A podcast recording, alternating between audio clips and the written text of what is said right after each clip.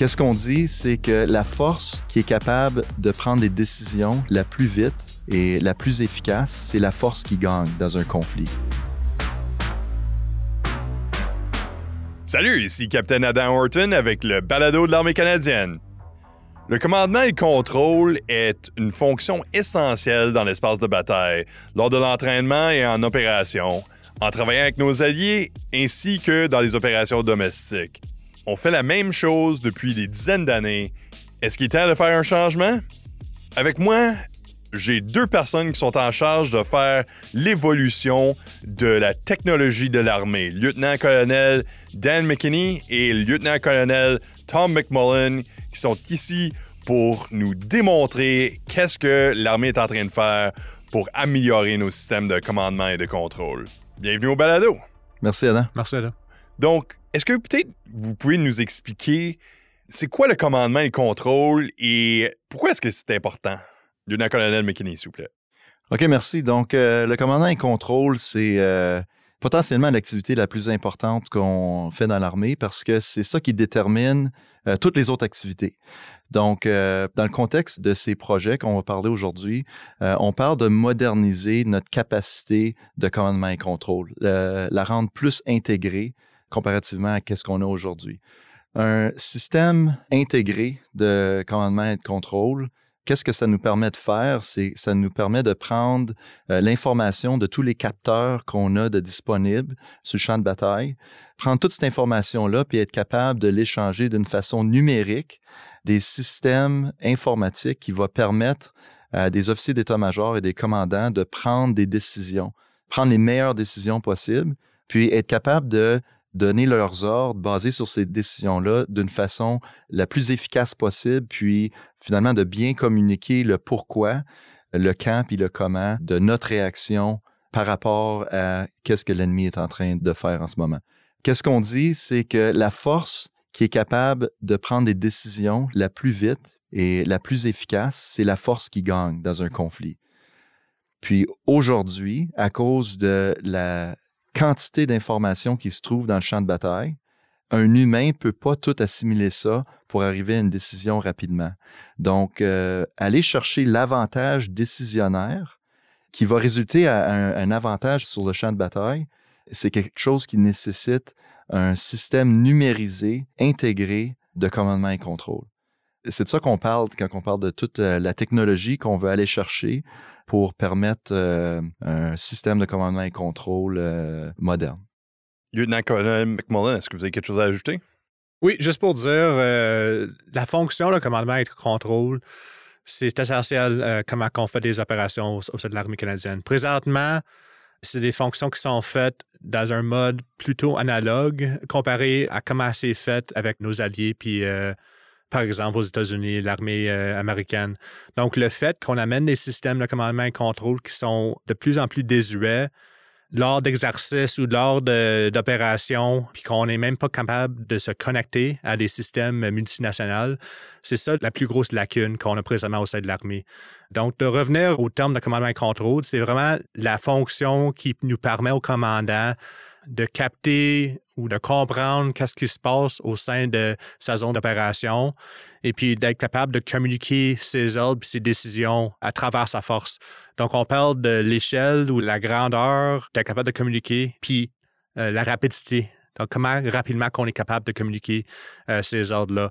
Présentement, c'est des choses qui sont faites plutôt analogues, comme j'ai dit, euh, avec la voix euh, à primaire. Puis on est en train d'avoir des investissements qui vont être capables d'accélérer les fonctions numériques qu'on peut implémenter au sein de, de l'armée au niveau tactique pour améliorer ces processus-là. Lieutenant-colonel McKinney, est-ce que vous pouvez nous donner un exemple des limitations du système qui existe en ce moment? Euh, oui, Adam. En fait, euh, il y a plusieurs limitations. Puis Tom vient d'en mentionner un qui est important, puis c'est l'interopérabilité avec nos alliés. Juste pour regarder au niveau euh, de l'armée canadienne, ok, à l'intérieur de notre armée, on a plusieurs capteurs. quand je parle de capteurs, je parle de drones, je parle de différents systèmes de radar qu'on a à notre disposition, puis des systèmes électro-optiques, puis aussi des systèmes de guerre électronique. Donc, ça, c'est toutes des choses c'est comme nos yeux, nos oreilles qui regardent le terrain puis essaient de détecter des menaces pour nos forces. En ce moment, tous ces capteurs-là ne sont pas intégrés à l'intérieur d'un système commun de commandement et contrôle. Donc, euh, souvent, qu'est-ce qu'on voit? C'est qu'on voit le chef d'équipe responsable de cette capacité-là, que ce soit un radar ou que ce soit un drone ou que ce soit une capacité de guerre électronique, euh, sont obligés de manuellement rentrer des données à travers un système de chat, puis euh, envoyer ça au poste de commandement supérieur. Après ça, dans le poste de commandement supérieur, on a des gens qui regardent ces données-là, puis qui sont obligés de l'intégrer en se parlant à l'un l'autre alentour d'une table que euh, c'est communément appelé le kill table. Puis après ça, il essaie de comprendre, OK, c'est quoi vraiment la disposition de l'ennemi. Puis, une fois qu'ils sont certains que oui, c'est une position ennemie, puis il faut faire quelque chose à propos de ça, euh, là, ils vont l'envoyer à ceux qui sont responsables de l'appui-feu. Puis ça, ça pourrait être euh, quelqu'un qui communique avec l'aviation pour avoir des appuis-feu d'un avion, par exemple, ou bien de l'artillerie ou bien de nos alliés. Mais en ce moment, euh, le point là-dedans, c'est que euh, beaucoup de ce processus-là est fait. En fait, c'est une combinaison à la main puis avec des systèmes informatiques, mais c'est pas un système complètement intégré qui permettrait de rendre le processus beaucoup, beaucoup plus rapide. Donc, qu'est-ce qu'on a vu, par exemple, avec nos alliés qui ont des systèmes et commencent à avoir des systèmes très intégrés, c'est qu'ils sont capables d'amener cette euh, kill chain de quelque chose de 10 à 15 minutes pour être capable de cibler un ennemi jusqu'à en bas d'une minute. Puis ça, c'est vraiment le pouvoir de ces systèmes-là. C'est ça, en gros, qu'on essaye de se rendre d'un système qui euh, nécessite beaucoup, beaucoup, beaucoup d'intervention humaine à un qui est optimisé euh, avec les outils numériques pour permettre euh, l'être humain de quand même prendre la décision, mais de la prendre plus vite. Puis ça, on pense que ça va nous donner un gros avantage sur le champ de bataille. Lieutenant-colonel McMullen, quels outils est-ce qu'on essaie d'utiliser pour mettre en place les effets qu'on vient juste de discuter? Essentiellement, c'est des systèmes numérisés, des systèmes informatiques, mais c'est vraiment c'est des systèmes de communication, de comment on peut connecter euh, des systèmes ensemble, des systèmes euh, indépendants ensemble pour que le commandant et les soldats ils ont la même information, n'importe quel point dans le champ de bataille euh, qui se retrouve. Donc, c'est d'amener de l'information peut-être sur des réseaux différents, puis d'amener tout ça ensemble pour que le commandant ait la visibilité de toute l'information pour prendre la meilleure décision.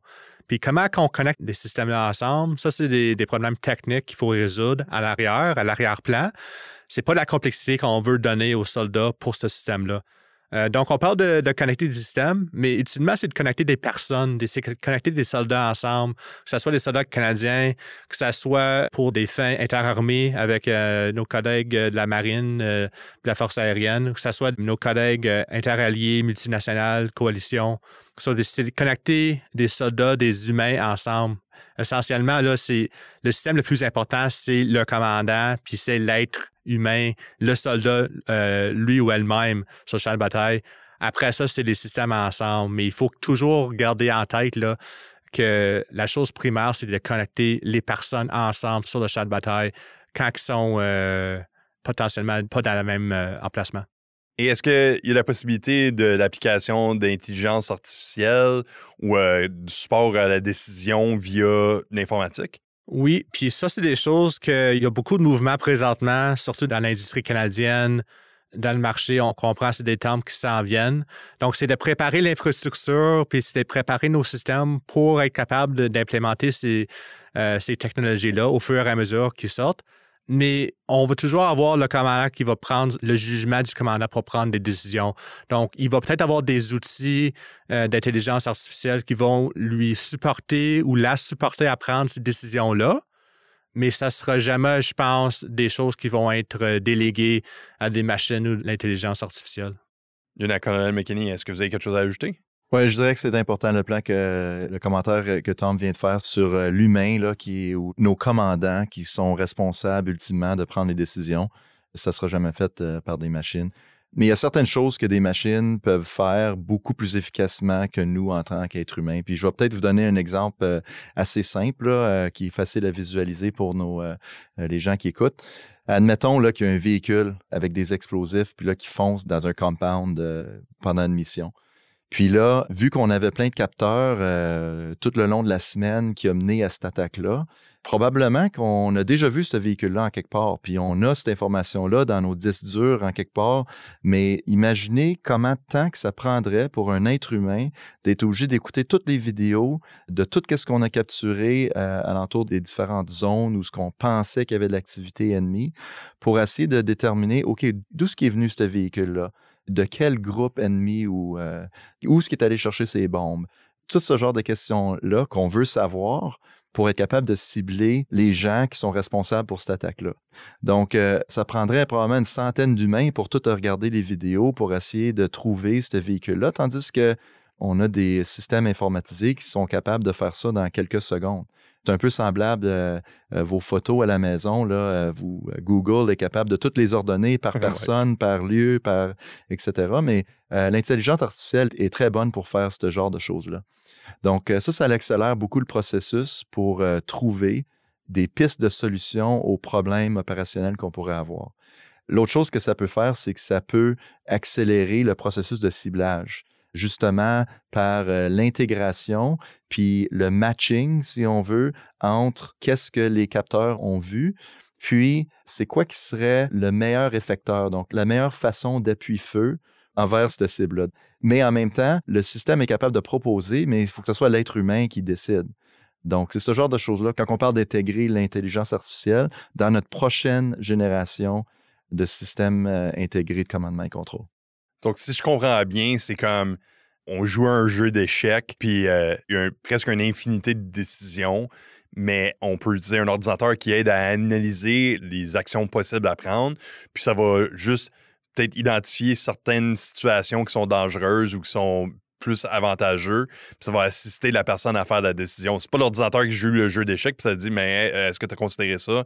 Puis ça prend beaucoup d'informations, puis ça le réduit rapidement pour assister à faire des bonnes décisions. Oui, c'est une bonne analogie que vous venez de proposer. Je pense que l'être humain va toujours avoir la créativité qu'il va falloir qu'il euh, euh, soit responsable pour les plans, puis aussi l'être humain va être capable de peser les différents risques basés sur sa mission, euh, etc. Mais il y a plusieurs choses qu'on fait en ce moment avoir travaillé moi-même dans des postes de commandement pour plusieurs années, il y a beaucoup de choses qu'on fait que ça prend pas tant de jus de cerveau que ça pour faire. C'est juste la coordination, c'est de l'échange de données. On le fait manuellement parce qu'on est obligé, parce qu'on n'a pas d'autre système pour le faire. Mais je pense qu'il y a beaucoup de ces choses-là qui peuvent être faites euh, d'une façon plus automatisée. Puis qu'est-ce que ça, ça va permettre? Ça, va nous permettre d'élever notre jeu, euh, d'être capable d'essayer de trouver des opportunités dans tout ce bruit-là, au lieu de juste euh, gérer la bataille d'une façon un peu analogue, mais là, on, va être capable de vraiment utiliser notre jeu de cerveau pour des choses qui sont plus importantes puis qui vont nous permettre d'anticiper un avantage euh, dans, le champ de bataille. Juste pour dire, euh, c'est aussi des. Euh, puis je suis complètement d'accord avec ce que Dan dit, mais c'est aussi, il ne faut pas prendre ces systèmes-là comme des choses qui vont arriver puis qu'on va complètement transformer qu'est-ce qu'on fait, notre approche c'est important parce qu'il y, a quand même des risques qui amènent avec ça. Puis tu l'as mentionné, d'avoir un surplus d'informations, que les commandants vont se noyer, il y a trop d'informations, puis ça peut même devenir de plus en plus complexe, puis ça simplifie pas leur problème. Donc, c'est important d'évaluer les processus qu'on utilise, que peut-être les processus doivent changer avec ces nouveaux systèmes qui vont rentrer là, mais aussi c'est l'éducation puis l'entraînement des soldats de commandants, des utilisateurs de ces systèmes-là. Parce que de continuer à utiliser des processus analogues avec des outils numériques, c'est là qu'il y a vraiment un, risque qu'il y ait trop d'informations qu'on finit par euh, pas résoudre le problème ou leur défi, mais de les rendre même plus euh, compliqués. Donc, il faut être conscient de ça aussi. Tout justement, euh, sur ce sujet-là, on voit souvent, je veux utiliser l'exemple ta carte ta boussole versus ton GPS, comme quoi que le GPS sert bien, mais des fois, c'est plus compliqué à l'utiliser. Il y a du monde qui ne savent pas. Puis là, le système n'est pas parfait. Puis peut-être on perd accès parce que les batteries ne fonctionnent pas ou ça brise. Tandis que, tu ta boussole et ta carte, ça marche tout le temps bien, mais des fois, c'est peut-être un petit peu moins facile.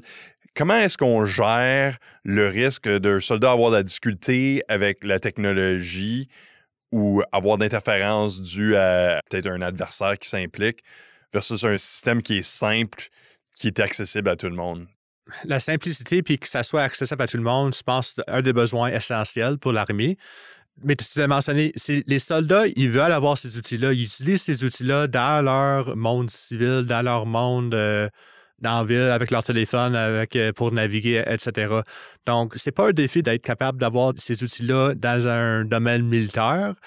Euh, c'est des soldats qui ont toujours eu accès à ces, euh, outils-là avec euh, leur, téléphone personnel. Donc, d'un point de vue entraînement, c'est moins un défi, mais c'est plus l'aspect, c'est un autre outil dans leur boîte d'outils. Donc, il faut quand même avoir des systèmes backup, disons, comme la boussole, la carte, pour être capable de quand même faire les fonctions qu'il faut faire dans un environnement contesté, disons, un environnement de guerre électronique. Euh, dans un conflit de haute intensité, on sait qu'on va pas avoir toujours accès à des choses comme le GPS puis euh, les communications euh, numériques. Donc, il faut quand même être capable de s'entraîner et puis d'avoir des systèmes de backup, des systèmes d'urgence s'il faut. En partant, le primaire devrait être les nouveaux outils numériques. On veut permettre aux soldats, c'est au lieu de niaiser avec des outils et des systèmes analogues, de donner des emplacements à la radio sur un réseau tactique, qui peut mener à des erreurs, d'être capable de donner aux soldats, OK, lui ou elle peuvent envoyer leur, euh, leur remplacement numériquement. C'est toujours euh, mis à jour. Ils ont accès à l'appui-feu, ils ont l'accès au support aérien pour supporter leurs opérations euh, s'il faut, sans niaiser avec les systèmes analogues qu'ils utilisent présentement. Donc, avec tout ça, on a parlé un petit peu des systèmes de commande et contrôle, peut-être au niveau supérieur, mais comment est-ce que ça s'applique aux soldats qui est dans le clos ou sont en déploiement. Comment est-ce que ça, s'applique à eux, à lieutenant-colonel McKinney? En fait, c'est une question euh, très importante. Donc, euh, qu'est-ce qui est important de comprendre dans tout ça, c'est que nos soldats ont des attentes. Puis euh, leurs attentes ont été construites euh, avec leur vie privée. Ils sont habitués, s'ils ont besoin de transport en quelque part, mais c'est trois clics, puis un Uber apparaît. Ils ont faim, mais là, tu skip the dishes, euh, puis la nourriture apparaît, etc. Donc, on a beaucoup d'outils numériques dans notre vie de tous les jours, puis on n'a pas l'équivalent de ces outils-là encore dans le champ de bataille. Donc, c'est sûr que ça va toujours rester important d'être capable d'utiliser une map, puis une boussole, puis une radio. Ça va toujours être important. Mais là, qu'est-ce qu'on est en train de faire? Ça va être enrichir cet environnement-là pour que nos soldats soient plus efficaces. Donc, des choses concrètes qu'un ou une soldat euh, aurait à sa disponibilité, ça serait des outils, mettons, de navigation ou euh, des outils pour permettre euh, un appui-feu rapide. Donc, on est en train de, raccourcir la chaîne entre le soldat qui prend action sur le terrain, puis les appuis des, euh, postes de commandement supérieurs, que ça peut être des feux, ça pourrait être euh, des services euh, ambulanciers, ça pourrait être un rapport d'intelligence qui ont besoin en ce moment-là pour prendre une décision d'aller à gauche ou à droite. Mais être capable d'avoir accès à ces informations-là, jusqu'au plus bas niveau, ça va donner des gros avantages. L'autre chose que ça va faire, c'est que, tu sais, on c'est pas, on se le cache pas, les actions des soldats, souvent, ça suit une décision qui a été prise dans un, quartier général supérieur. Puis ces décisions-là sont prises basées sur les renseignements qui ont été captés dans le champ de bataille par des capteurs électroniques qu'on a mentionné au début de l'épisode, puis aussi par les soldats, parce qu'on dit que chaque soldat est un capteur aussi. Mais que les gens qui prennent les décisions ont accès à l'information euh, la plus exacte et la plus euh, nouvelle, la récente, ça va faire en sorte que les actions que les soldats, au bout du compte, sont obligés de faire, donc aller patrouiller à une place versus une autre place, ça sera beaucoup plus calculé, l'élément de risque, puis les buts de ces manœuvres-là. Donc, moi, c'est sûr que si j'étais un, commandant de peloton ou un soldat, je voudrais que mes boss qui prennent des décisions pour euh, qu'est-ce que je vais être obligé de faire à la prochaine étape, ces décisions-là soient prises de façon judicieuse avec la meilleure information possible. Là, en ce moment, euh, il y a beaucoup plus de, mettons, de trous au niveau des renseignements. Puis, euh, il y a beaucoup d'informations qui sont peut-être dans le système, puis ont peut-être été captées, mais vu qu'on n'est pas bien intégré, mais ces informations ne sont pas amenées sur la table pour influencer la décision. Donc, je pense que la qualité de nos décisions à chaque niveau va être améliorée grandement par cette nouvelle génération de systèmes intégrés. Lieutenant-colonel McMullen, Quand est-ce qu'on va voir l'application de qu'est-ce qu'on cherche à innover en termes de commandement et contrôle? Ça devrait là, commencer à sortir euh, d'ici euh, quelques années. Donc, on prévoit d'ici la fin des années 2020, les nouveaux systèmes vont commencer à sortir, mais c'est pas quelque chose qui va se passer du jour au lendemain. C'est quelque chose qui va s'étalonner au fur de 10, 15 années. Donc, on parle d'une opportunité générationnelle. qui se passe une fois à chaque 20, 25 années. Donc, le dernier investissement majeur qu'on a eu pour la modernisation des systèmes de commandement et contrôle de l'armée, c'était le projet TIX dans les années 90 et puis euh, les années 2000. Donc, ça fait quand même 20 ans.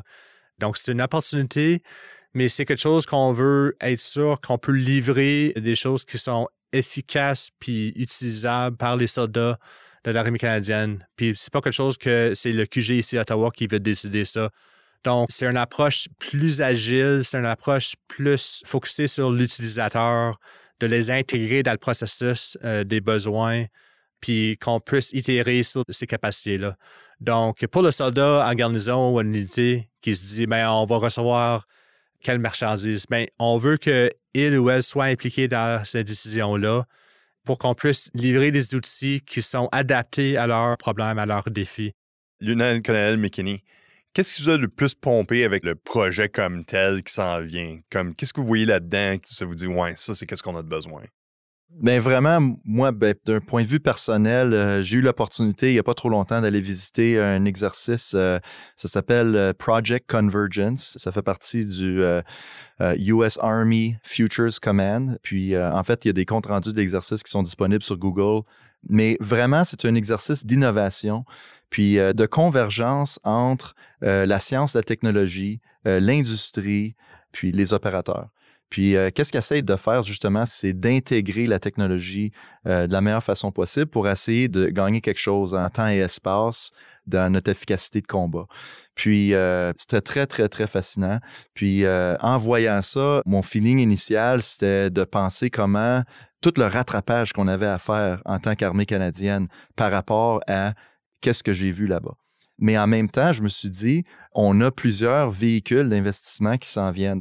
Donc, c'est ça qui m'excite le plus, c'est que, comme Tom vient de dire, c'est qu'on a une opportunité générationnelle.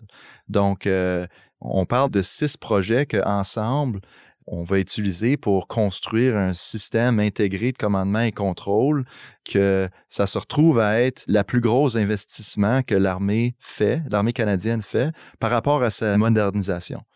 Donc, c'est aussi important pour nous que la prochaine génération d'avions de chasse est pour les forces aériennes, par exemple. Donc, c'est ça qui est excitant, c'est qu'il y a tellement de changements qui s'en viennent, puis il y a tellement de travail, puis ça va être vraiment une, euh, une capacité révolutionnaire pour l'armée canadienne. Lieutenant-colonel McMullen, euh, dernier mot à vous?